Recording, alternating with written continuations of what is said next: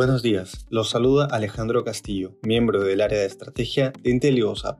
El día de hoy, lunes 2 de agosto, los mercados alrededor del mundo presentan ganancias ante la expectativa de que continúe el crecimiento económico y por menores tensiones entre Estados Unidos y China.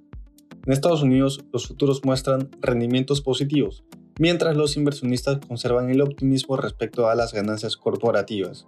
Por otra parte, el Senado introdujo el paquete de infraestructura ayer con la finalidad de que se pueda aprobar para el fin de semana y así enviarlo a la Cámara de Representantes. El paquete, junto con lo aprobado previamente, ascendería a un total de un billón de dólares.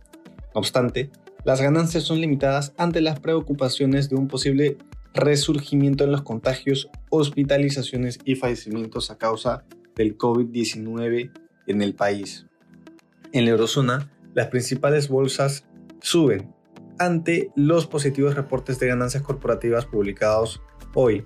Hasta el momento, más de la mitad de compañías ha reportado resultados y, según Refinitiv, el 67% de estas lo han hecho por encima de lo esperado por los analistas.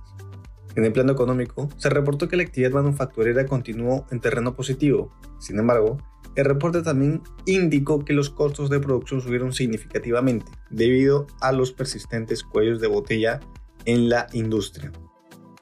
En Asia, los índices de la región cerraron al alza. Los índices chinos avanzaron luego de días de significativas pérdidas. El rebote vino luego de que el regulador chino mencionara que habrá una mayor cooperación con su contraparte estadounidense en lo que se refiere a los listados de empresas chinas en Estados Unidos. Sin embargo, los inversionistas se mantuvieron cautelosos ante señales de un retroceso en la actividad económica en el país. Por su parte, el Nikkei subió debido a positivos reportes de utilidades corporativas.